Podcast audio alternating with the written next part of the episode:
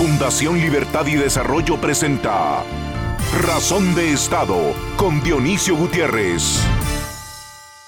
Carlos Gardel y sus tangos son de la tierra que de 1880 a 1929 fue el granero que alimentó al mundo. A finales del siglo XIX llegó a ser, con todas las letras, la nación más rica del planeta.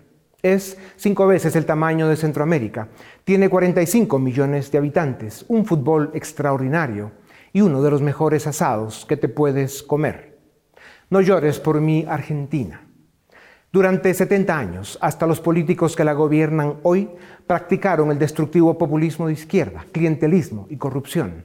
Malgastaron sus recursos y destruyeron una de las economías más potentes del globo. Destruyeron las instituciones de su democracia, prostituyeron la justicia, persiguieron opositores y hoy la Argentina de Borges, Sabato y Cortázar tiene más de 40% de pobres, tiene una de las inflaciones más altas del mundo, escasa inversión y menos oportunidades. Su gente busca emigrar y el sistema político está secuestrado por quienes hacen llorar a Argentina. El peronismo y el kirchnerismo, al que hoy dan continuidad dos políticos mediocres y oportunistas de apellido Fernández, convirtieron a la Argentina en una novela de terror. En un momento de lucidez, en 2015, y después de la vorágine populista y su infinita corrupción, los ciudadanos argentinos decidieron darle un respiro a su nación y eligieron por cuatro años a Mauricio Macri como su presidente, para que, por obra y arte de magia, corrigiera y arreglara en cuatro años lo que la locura populista destrozó en 70. Por supuesto, en la política y en cuestiones de Estado, los milagros no existen. El presidente Macri hizo lo que pudo, tuvo logros importantes en temas fiscales y políticas públicas, formó un equipo de profesionales y tecnócratas como Argentina no había visto en décadas. Fueron cuatro años de siete días a la semana, en los que sudaron la camiseta y dejaron el alma. Al final de su gobierno pocos lo reconocieron y menos lo agradecieron. Pero Macri salió de la Casa Rosada limpio y con la frente en alto. Hoy, después de dos años con los Fernández populistas en el poder, otra vez Argentina quiere dejar de llorar. Argentina quiere aprender de una vez por todas las dolorosas lecciones que dejan el populismo, la incompetencia y la corrupción. Argentina quiere aprender a votar mejor para rescatar su presente y salvar su futuro. En noviembre de este año y en octubre de 2023, los argentinos regresan a las urnas de su historia, el lugar donde pueden ejercer un voto que inicie de una vez por todas la construcción del futuro que merece Argentina. La pandemia, la corrupción de la derecha y el populismo de izquierda hicieron evidente y sacaron a flor de piel los rezagos, la decadencia y las deudas que la política y las élites tienen con América Latina. Para pintar el futuro de esperanza y optimismo harán falta liderazgo, valores liberales y sacrificios extraordinarios. Hará falta que América Latina, y en especial el gran referente que es la Argentina, destierren a los políticos deshonestos que dicen que sus lujos son solamente un disfraz, un juego burgués nada más, las reglas del ceremonial. No llores por mí, Argentina, mi alma está contigo. A continuación, el documental En Razón de Estado. A finales del siglo XIX, Argentina vivió su época dorada. En 1886, Argentina tenía un ingreso per cápita más alto que Canadá, Bélgica, Alemania, Finlandia, Francia y otras naciones europeas. Para comienzos del siglo XX, Argentina era la quinta economía capitalista más próspera del mundo y uno de los primeros países latinoamericanos en lograr tasas de alfabetización casi totales. Aún para 1949, la renta per cápita argentina era una vez y media más alta que la de Chile. Hoy está al revés. ¿Qué pasó con la Argentina que se comparaba con Estados Unidos y Canadá? Hoy tiene una tasa de pobreza mayor al 40%, una economía que cayó casi 10% en 2020 y una inflación del 51%. Argentina ha caído nueve veces en default por la insolente y obscena corrupción de sus políticos populistas. El deterioro de la economía argentina comenzó en la década de 1930 y terminó de dar al traste con el gobierno de Perón en 1955. A partir de entonces, Argentina abandonó el modelo liberal y el Estado se dedicó a intervenir en la economía. Los gobiernos que le siguieron a Perón intervinieron en la oferta de monedas extranjeras, impusieron controles y licencias de importación, controles de precios e impuestos excesivos sobre la renta, entre otras medidas perniciosas. Aquellos políticos ignorantes y destructores instalaron en Argentina el nocivo populismo de izquierda, de la mano con los sindicatos profundizaron el intervencionismo y el nacionalismo económico y hundieron al coloso de los Andes en la crisis permanente y la debacle en que vive. En los 90, Argentina vivió un breve periodo de crecimiento económico que fue borrado por la crisis económica del 2001 con el impago de 95 millones de dólares, considerado por algunos expertos como el segundo default soberano más grande de la historia, solo superado años más tarde por Grecia. La dura situación económica que vivieron los argentinos tras esa crisis económica impulsó al poder al populismo de los Kirchner. Las cosas solo empeoraron, con el agravante de que el precio de las materias primas estuvo por las nubes y durante los 12 años de su gobierno, el fallecido Néstor Kirchner y la hoy viuda vicepresidenta Cristina Fernández se dedicaron al despilfarro, al clientelismo electorero y a la corrupción. En 2015, los argentinos, sin recursos y empobrecidos, castigaron en las urnas al corrupto populismo kirchnerista y ganó la presidencia Mauricio Macri. Sin embargo, Macri asumió el reto de gobernar un país que estaba a punto de caer en default por novena vez, con su Banco Central con reservas reales negativas, con varios años de caída en las exportaciones, con una inflación fuera de control y un déficit fiscal por encima del 5% del Producto Interno Bruto. La bomba de tiempo había explotado y el gobierno de Macri tuvo que tomar medidas impopulares, como recortes de gasto público, levantar los controles cambiarios y, para colmo de males, un fallo de la Corte Suprema Argentina obligaba al gobierno central a devolver dinero indebidamente retenido a las provincias por años de chantaje populista. El resultado de este impopular pero necesario proceso fue que en 2019 el kirchnerismo volviera al poder con la victoria de Alberto Fernández y la viuda como vicepresidenta, cuya desastrosa gestión de la pandemia ha llevado al pueblo argentino al borde de la locura y a la economía al precipicio.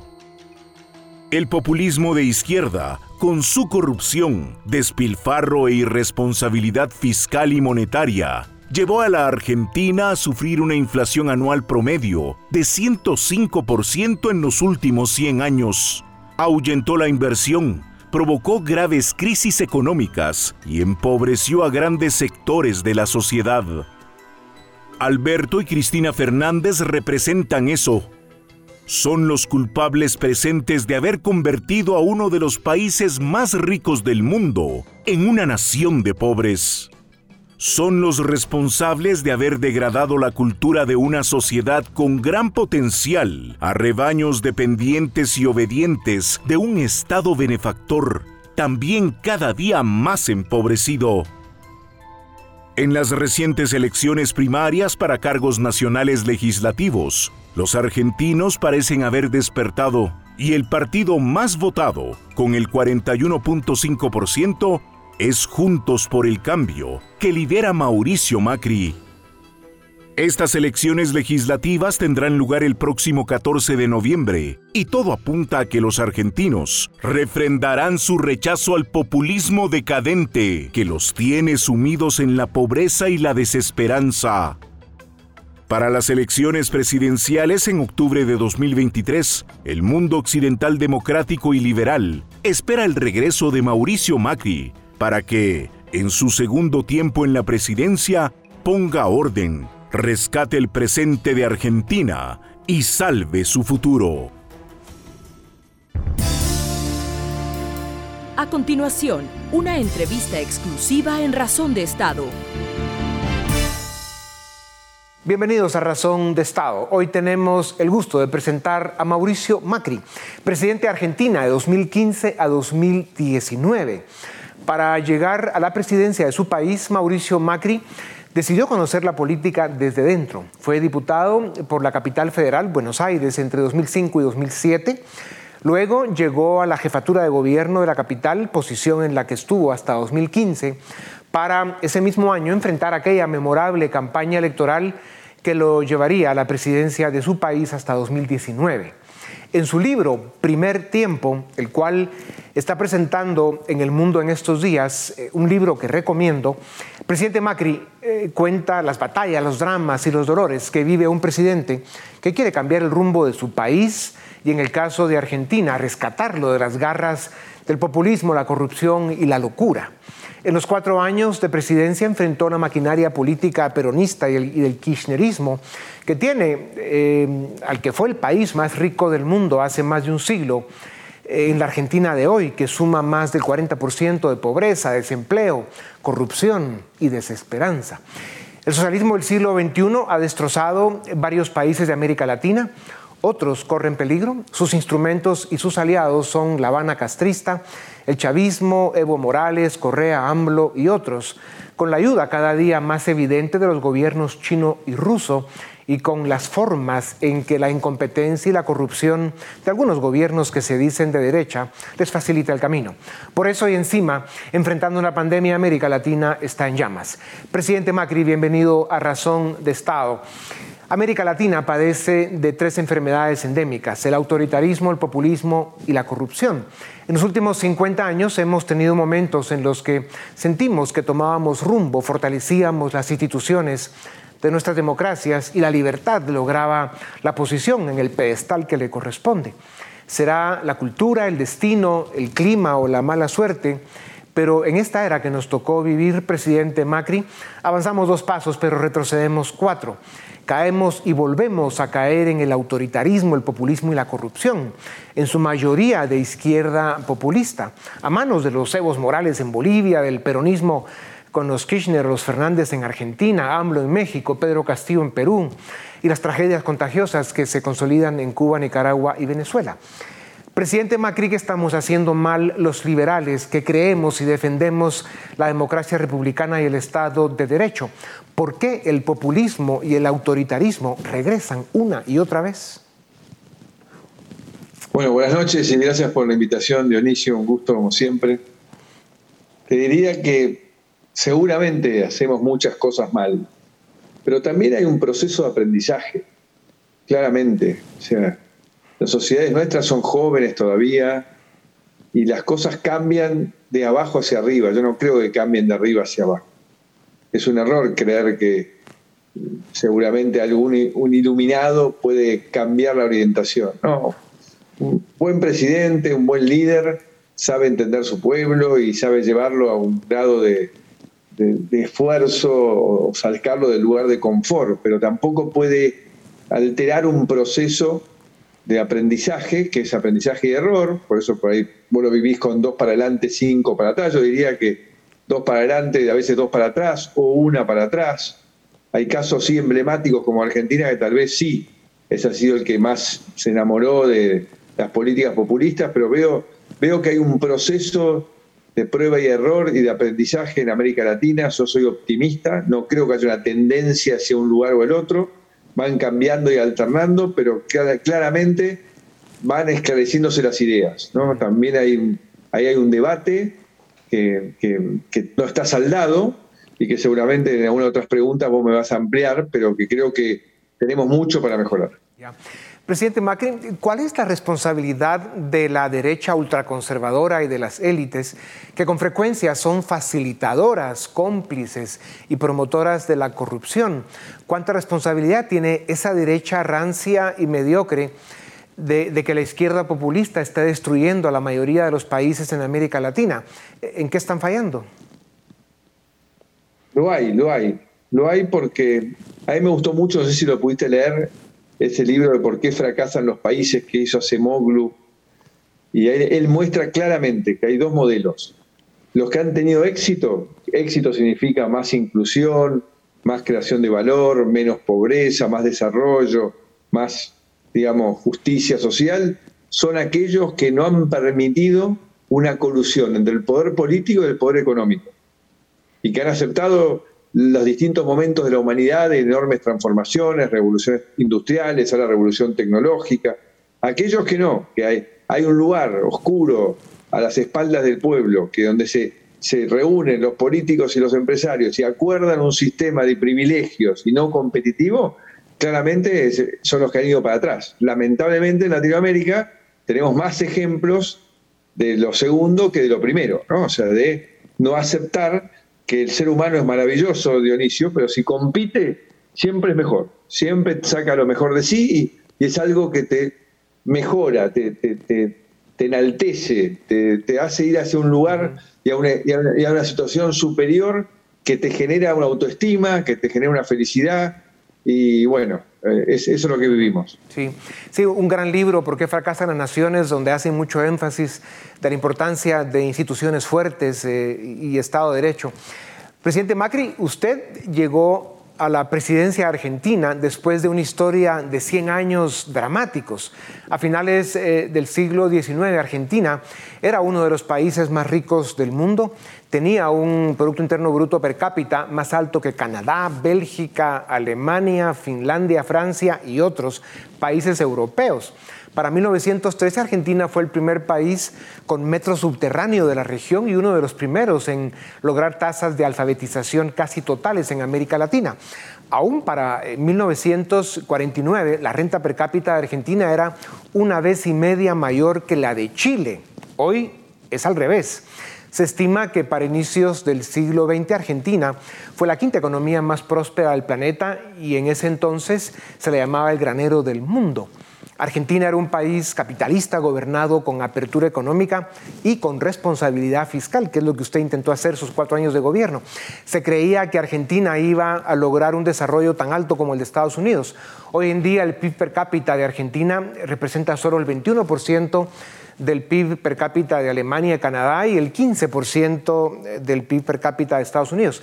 Después de más o menos 50 años de peronismo y 18 de los Kirchner y los Fernández, Argentina tiene eh, más del 40% de su gente viviendo en pobreza, el Estado y sus instituciones están quebrados y su economía está paralizada. ¿Qué le pasó a Argentina, presidente Macri? Bueno, el diagnóstico es tremendo. Yo diría que nos dejamos emborrachar durante décadas por esto que el mundo está conociendo, que es el populismo. Y que tal vez uno de los primeros lugares de donde comenzó fue en Argentina destruyendo valor, como en ningún otro lugar se ha visto, porque todos esos indicadores que vos has dicho, Argentina y Estados Unidos eran así. En la imagen, y fíjate lo parejo que eran, el ochenta y pico por ciento de Estados Unidos era el, Producto Bruto Argentino. Y hemos retrocedido a donde estamos hoy y, te corregiría esa cifra, es, menos es más la diferencia todavía. Pero lo bueno, lo bueno para todo el mundo que nos está escuchando es que hay un aprendizaje. Un aprendizaje con mucho dolor el dolor trajo un aprendizaje. Y tal vez ahora le toca a la Argentina, paradójicamente, liderar en la región y en el mundo el fin del populismo. La Argentina está entrando en un proceso de rechazo, de, comprensión de que los valores son los que nos enseñaron nuestros abuelos, que es la cultura del trabajo, la verdad, el, que haya reglas de juego, que seamos previsibles. Y es un camino, es un camino que creo que para la región va a ser muy importante, que ha comenzado a recorrer la Argentina. Ya. Presidente Macri, el mundo esperaba que usted cuando llegó a la presidencia en 2015 arreglara el descalabro argentino con una varita mágica y que en los cuatro años de su presidencia, haciendo milagros, corrigiera los desastres de 70 años de una izquierda populista, corrupta y antidemocrática. ¿Cómo encontró aquel gobierno en 2015 y cómo explica que usted no tiene varita mágica ni puede hacer milagros? Bueno, lo que encontramos fue un desastre, pero con la habilidad o la suerte de que no había no se había materializado. Yo digo que una triple maldición.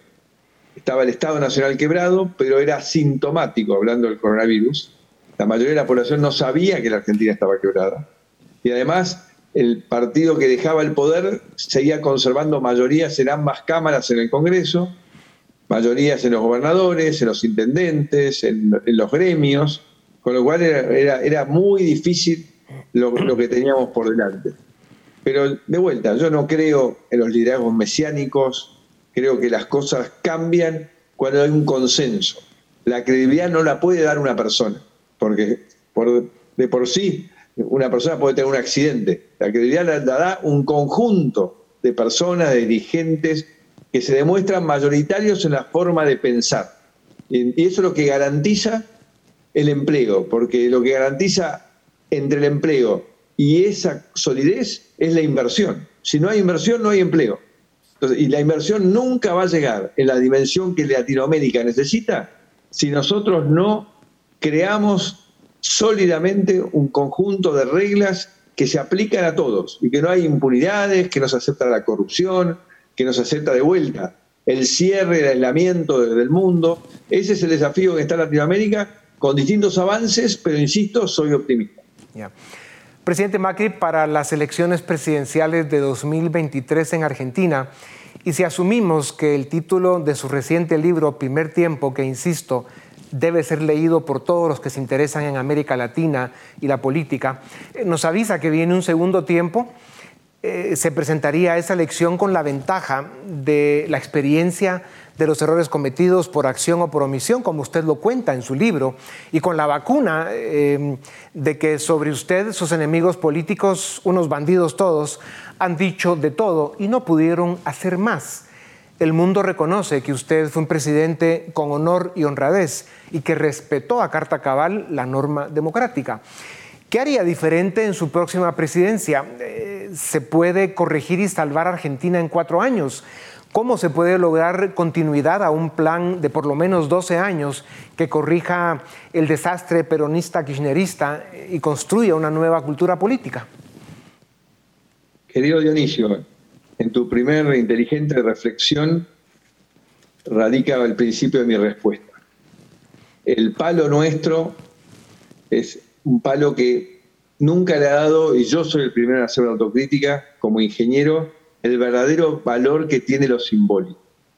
Yo siempre he creído como ingeniero que las obras hablan por sí solas, los hechos son más importantes que las palabras.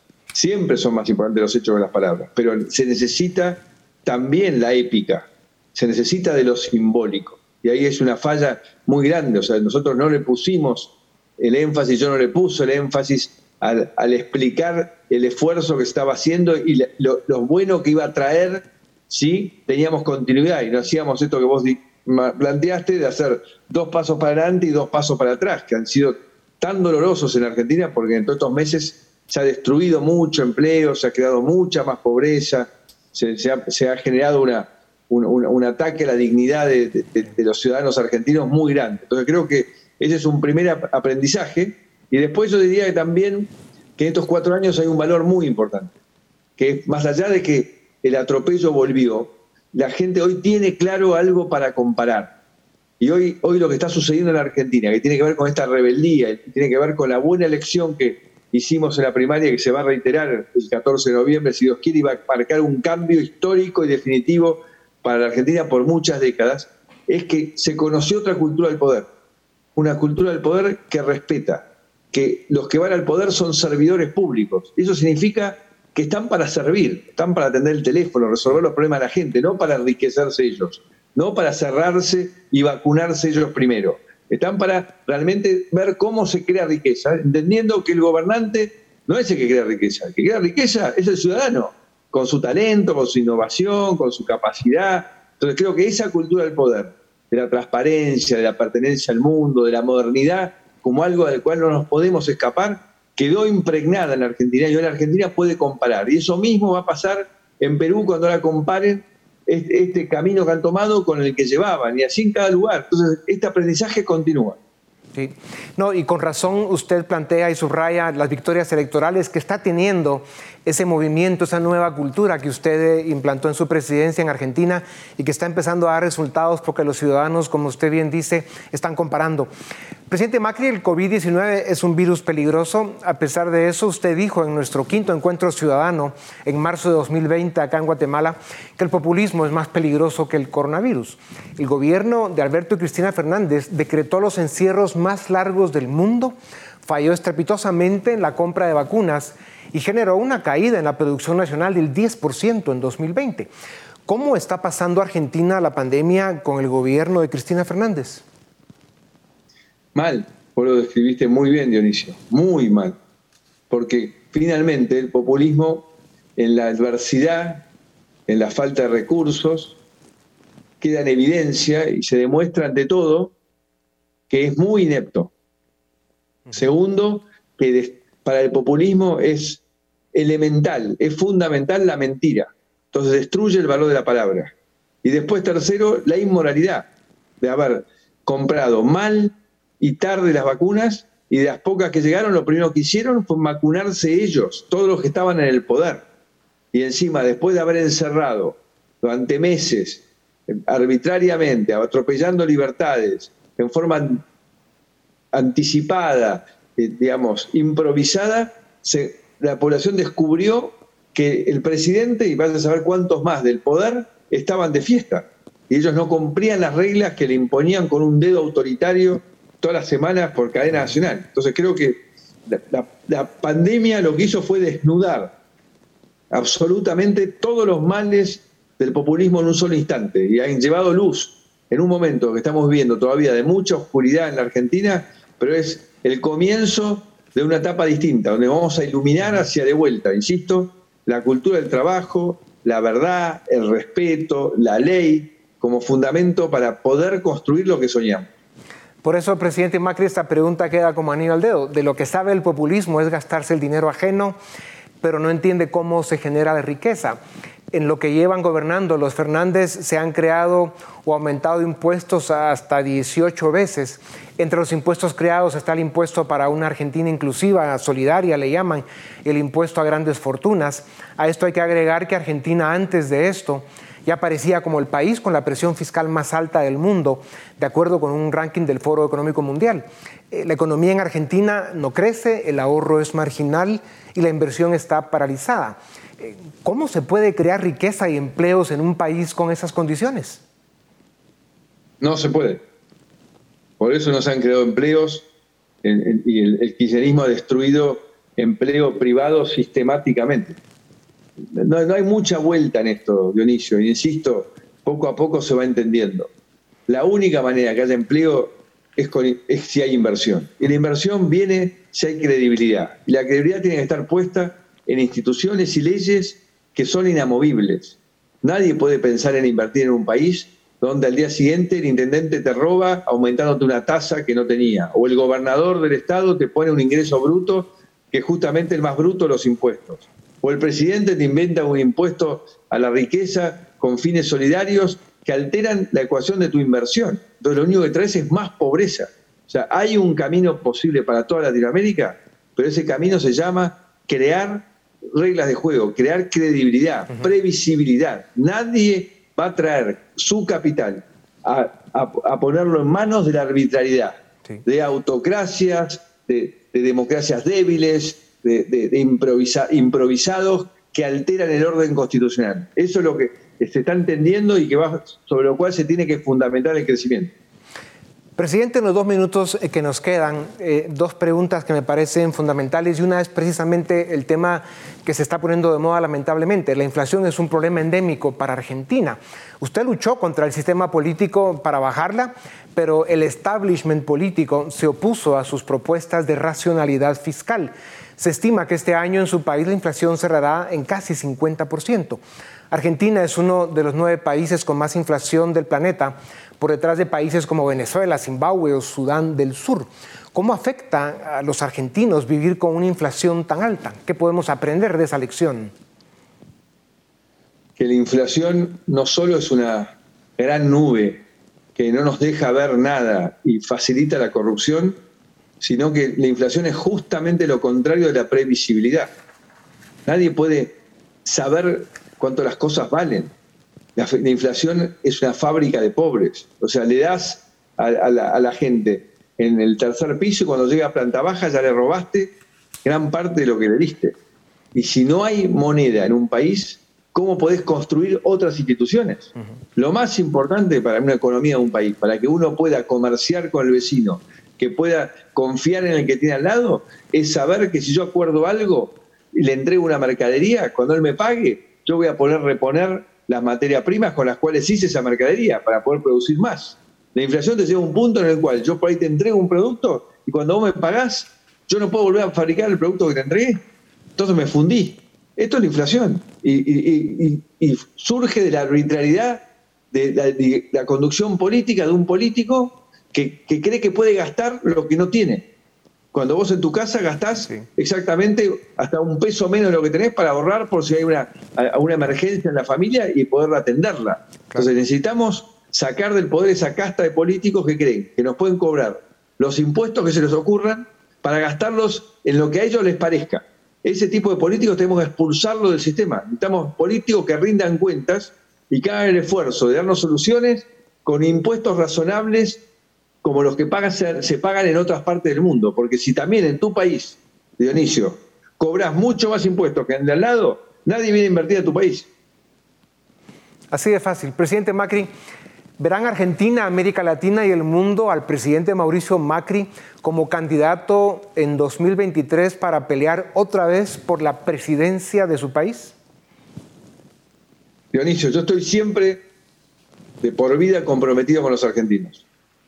Amo mi país, amo los argentinos de, bien que quieren trabajar, que quieren progresar y me he comprometido a defenderlos hasta el último día. Y de esta primera etapa era mantener la oposición unida, aún habiendo perdido una elección, y lo logramos, y eso está siendo base para que la gente pueda canalizar una esperanza, viendo un conjunto de dirigentes que aprendió mucho gobernando de lo que hizo bien y mucho más de lo que hizo mal, y, que quiere volver a conducir el país. Y la otra que me comprometí es a formar todos los dirigentes que podamos. Las ambiciones de los seres humanos son lógicas, hay muchos curas que quieren ser papa, y en esta etapa yo estoy acompañándolos para que crezcan. En el 23 los argentinos elegirán quién quieren que conduzca y el resto tiene que acompañar, porque para construir el sueño que tenemos hace falta de mucha inteligencia y mucho corazón. Presidente Macri, América Latina necesita una nueva generación de próceres, de estadistas que rescaten los valores liberales y los principios de la democracia republicana y el Estado de Derecho. Líderes que rescaten el honor y la decencia en la política. Presidente Macri, celebramos que Argentina y América Latina cuenten con usted. Muchas gracias por su tiempo y un gusto volverlo a ver. Dionisio, querido, un gusto mío, un cariño muy grande para todos los latinoamericanos que nos están viendo y por supuesto, si queremos un mejor futuro hay que involucrarse. No hay que delegar en otro lo que queremos soñar todos juntos. Gracias, gracias, presidente, a ustedes también. Gracias. Esto es Razón de Estado. A continuación, el debate en Razón de Estado ¿Qué tal? Damos inicio al debate en Razón de Estado. Hoy, como no puede ser otra forma, vamos a hablar de los 77 años que se cumplen ahora de la denominada revolución del 20 de octubre de 1944 en Guatemala. Doy la bienvenida a esta, a esta discusión Alejandra Martínez, ella es la directora de estudios latinoamericanos de la Fundación Libertad y Desarrollo. Y también desde Nueva York nos acompaña Javier Calderón, él es historiador y escritor. Ambos bienvenidos y muchas gracias por acompañarnos en este, en este debate. Em, voy a empezar a hacer una pregunta común a ambos, ¿no? porque me gustaría como conocer las impresiones de ustedes, que son los expertos, em, de lo que significa hoy, visto hacia atrás, lo que, eh, digamos, la revolución del, del, 44, ¿no? porque obviamente es uno de los periodos probablemente más comentados de la historia guatemalteca. Eh, me gusta mucho cómo lo titula eh, Jorge Luján Muñoz, ¿no? Mito y frustración, ¿no? Porque es una época también llena de, mitos, de idealizaciones, pero al mismo tiempo también de muchas frustraciones. Entonces, Ale, empiezo contigo. ¿Qué significó aquella, eh, aquel suceso del 20 de octubre del 44 para la historia de Guatemala? Bueno, yo diría por empezar que es la articulación eh, de Guatemala a una democracia moderna, o al menos el intento de articulación eh, del proyecto nacional guatemalteco a, la democracia moderna de la posguerra, ¿no?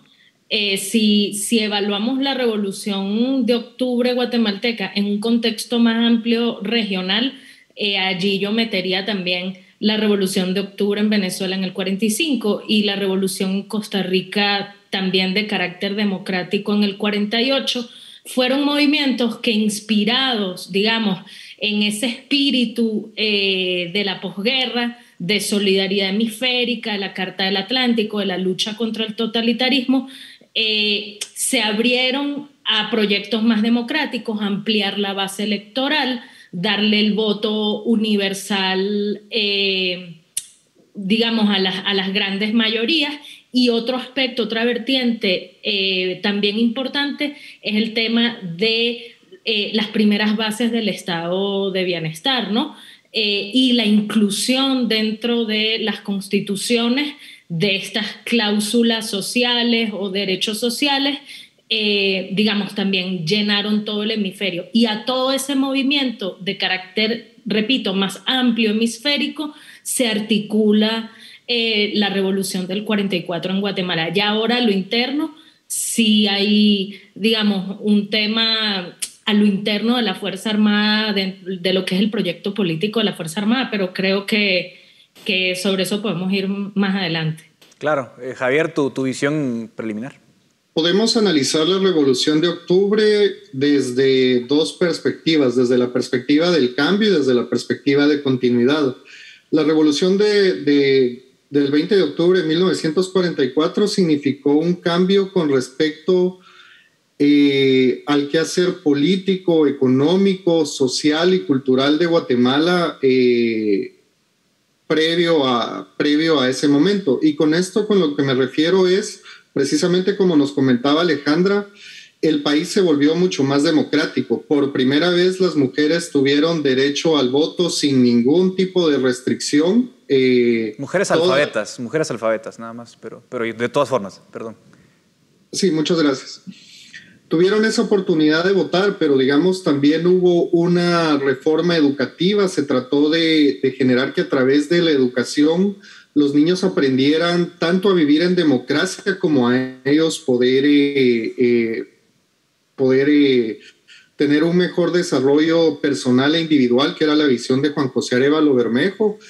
Y ciertamente se puso en tela de duda el modelo filosófico, cultural, social, económico y político que, eh, que se había instaurado a partir de la revolución de 1871, que era un modelo que se basaba en básicamente eh, un método positivista donde se creía que los mejores eran los que tenían derecho a liderar al país eh, definitivamente donde se basó en una mano de obra forzada, principalmente campesina e indígena, para poder competir en los mercados internacionales de café, principalmente. Em, em, y que lo cultural se se basó en un creciente racismo y discriminación hacia los indígenas que era diferente hacia, eh, digamos, del modelo colonial. Entonces la revolución rompe esto y por primera vez empezamos a ver que los indígenas se empiezan a insertar en la política nacional y ya no solo local. Y en temas de continuidad también hay que entender que el modelo eh, de la revolución de 1871, el modelo agroexportador de café, fue relativamente o bastante exitoso y aunque ayudó a una pequeña parte de la población del país a enriquecerse más, esa pequeña parte de la población del país tampoco fue tan pequeña en el sentido que implicó un crecimiento de las clases medias urbanas, sobre todo maestros que fueron los primeros que fueron a protestar en contra de, Jorge Ubico, eh, militares que fueron los primeros que iniciaron el movimiento revolucionario en 1944 eh, estudiantes y abogados de la Universidad de San Carlos también, que eran las clases medias que en ese momento eh, se encargaban de la administración de muchas de las empresas del país. Entonces vemos que en ese sentido el modelo de 1871 empezó a generar un, crecimiento económico que empezó a, a, favorecer a las clases medias y en ese sentido la revolución del 20 de octubre de, 1800, de 1944 es una continuidad con ese incremento de la importancia de las clases medias urbanas en el país. Eh, bueno, han dicho ustedes muchísimas cosas, pero voy a tratar de enfocarme en algunas eh, importantes. Me dan ganas de tocar tantos temas, pero Alejandra, mencionabas eh, en, tu, en, tu, digamos, en tu intervención también en ese diseño constitucional tan moderno que ustedes los, dos plantean, ¿no? Tanto Javier como Alejandra han planteado esas, digamos, grandes avances, esa modernización, el acceso al voto casi universal, las mujeres alfabetas ya pueden votar, eh, pues la reforma educativa, el seguro social, el código de trabajo, etcétera. Pero también hay un ingrediente interesante en la Constitución y es el rol de las Fuerzas Armadas, ¿no? ese Consejo de Seguridad en el que se pone al, ejército casi al mismo plano del presidente. Es decir, también hay una parte ahí eh, interesante en el modelo, Ale, que tú habías mencionado. Sí, digamos que ese, que ese es el talón de Aquiles eh, del modelo y después el, el mismo presidente Arevalo en sus memorias va, a decir que ese fue un error garrafal de aquel movimiento, porque básicamente se quiso eh, transpolar a la Fuerza Armada un poco el concepto de república, de dispersión de poderes, no tanto separación de poderes, sino dispersión de poderes, y eso eh, dentro del mundo castrense es básicamente alentar una guerra civil cuando al ejército se le colocan dos jefaturas, que es el ministro de Defensa y el jefe de la Fuerza eh, Armada. Eh, y en este caso, bueno, la, no se sabe muy bien qué pasó, eso es un, hecho histórico que, que quedará en misterio no sé por cuántas generaciones más, pero allí precisamente esa polaridad entre Francisco Javier Arana, y Jacobo Arbenz, eh, digamos, eh, resultó también en un atentado. Sin embargo, yo soy de la tesis, yo me voy por la tesis, em, de que realmente eh, esa división dentro de la Fuerza Armada que se hace en la Constitución del 45 fue básicamente la hacer visible, lo que hizo fue positivizarse unas grandes divisiones que ya habían de facto dentro de la Fuerza Armada y que no vienen del 44, vienen de mucho antes, porque si nos vamos a la década, por ejemplo, unionista, antes de Ubico, estaba también esa misma polaridad, esa misma rivalidad entre eh, Lázaro Chacón y, y Orellana, sea, María Orellana.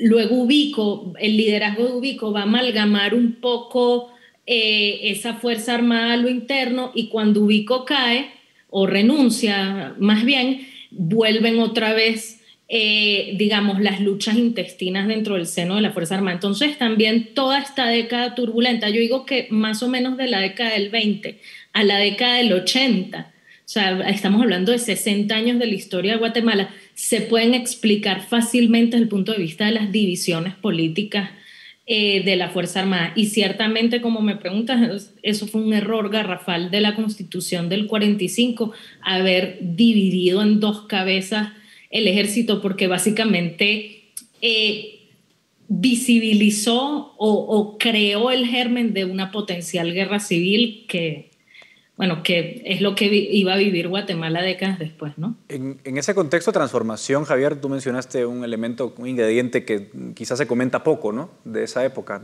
Tú mencionabas entre las múltiples transformaciones también cambios para la población indígena, ¿no? Que bajo el modelo liberal pues, está su rol básicamente confinado al trabajo eh, agrícola, ¿no? Pero ¿cuál, ¿cómo cambia la situación de la población indígena en, en la revolución del 44? De en adelante. Bueno, digamos, eh, hay que comprender que con el modelo agroexportador de 1871 básicamente se crea el, reglamento de jornaleros, para los televidentes que no lo sepan, que obligaba a aquellos indígenas que no tuvieran cierta cantidad de tierra cultivable o que no tuvieran, digamos, alguna prueba de que trabajaban en otro lado, se les obligaba a trabajar en las fincas que decidieran los jefes políticos de cada departamento, que eran militares asociados al poder político nacional. En ese sentido, básicamente se creó un sistema de trabajo forzado de, la, de, los, de una gran parte de los indígenas de, del país, sobre todo de la Boca Costa, de, digamos, del sur-occidente de, del país. Y su situación poco a poco empeoró, empeoró porque se redujo la cantidad de tierras que tenían, porque no existía un buen sistema monetario hasta 1826 que se creó la moneda del quetzal. No existía un buen sistema monetario, se les pagaba en especie y eran sujetos a muchas eh, arbitrariedades de parte de la fuerza pública en función de generar mayores rentas para ese modelo agroexportador.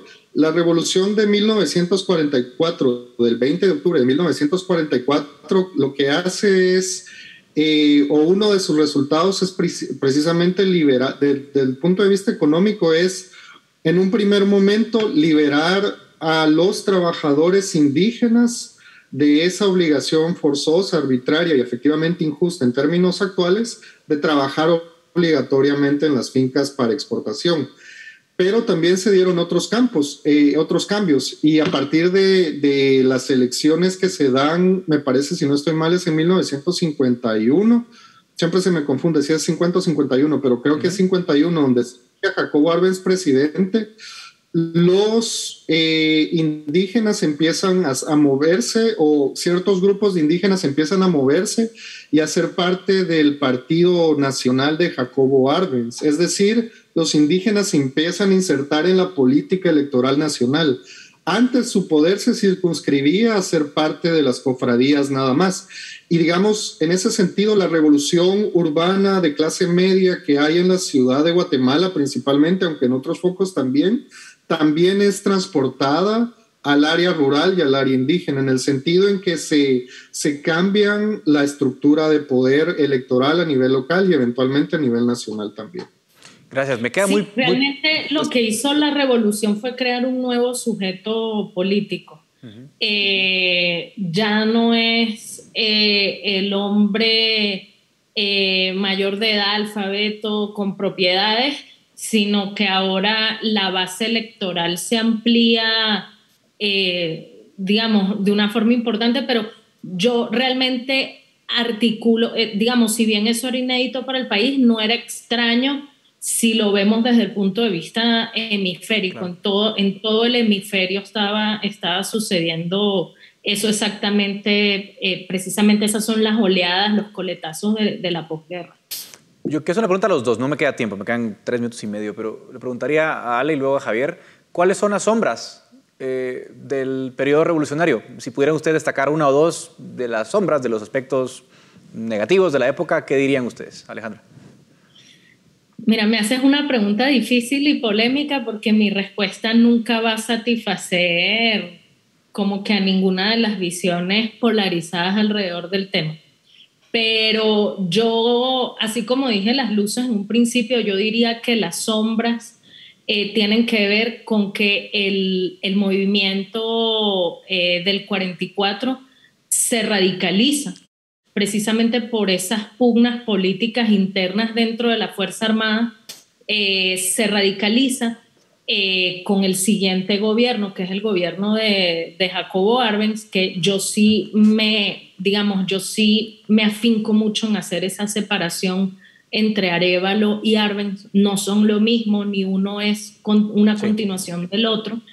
Eh, entonces con Arbenz sí se radicaliza eh, bastante el movimiento y lamentablemente Arbenz no entendió la dinámica geopolítica del momento, que era el contexto de la Guerra Fría. Y ese error Arbenz eh, lo, lo, va a pagar caro, sabemos cómo termina la historia en el 54, y yo quería acotar que precisamente darle una visión más hemisférica al asunto nos ayuda a ver el, el tema, porque si vemos eh, eh, con Rómulo Gallegos en Venezuela en el 48, eh, también hubo un, digamos, un golpe militar que retrocedió aquel movimiento.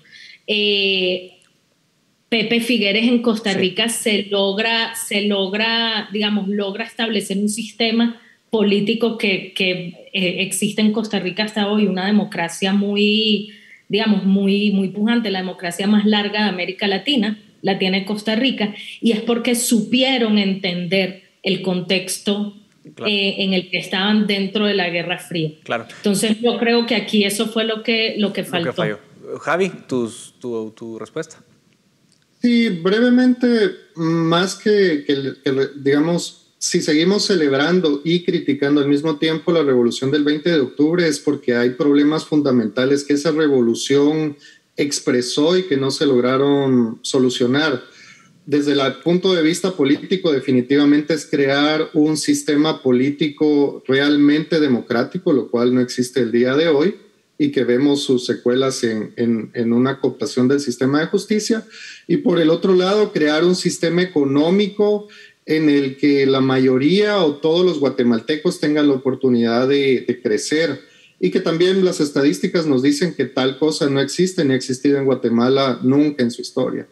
Entonces, tal vez un poco para hacer más complejo el pensamiento de Alejandra y terminar mi alocución sería decir que no, no veo que en los guatemaltecos exista puntos medios. Como dice don Francisco Pérez de Antón, somos los herederos de, de los ejércitos españoles y de la iglesia, que son instituciones verticales y nos cuesta mucho realmente negociar y crear sistemas estables como el costarricense. Entonces, mi deseo y mi celebración de, esta, de este 20 de octubre del 44 es que pensemos básicamente si queremos seguir con esa división y ese faccionalismo y ese fanatismo con el que tratamos la política o si realmente queremos tomar la responsabilidad de crear un país mejor. Una invitación a la que yo me sumo y gracias por tus palabras y las tuyas, Ale. Muchísimas gracias a ambos por, por esta interesante explicación. El tiempo se agotó, quiere decir que estuvo muy interesante la conversación, así que es momento de poner fin al debate en Razón de Estado. Razón de Estado con Dionisio Gutiérrez es una producción de Fundación Libertad y Desarrollo.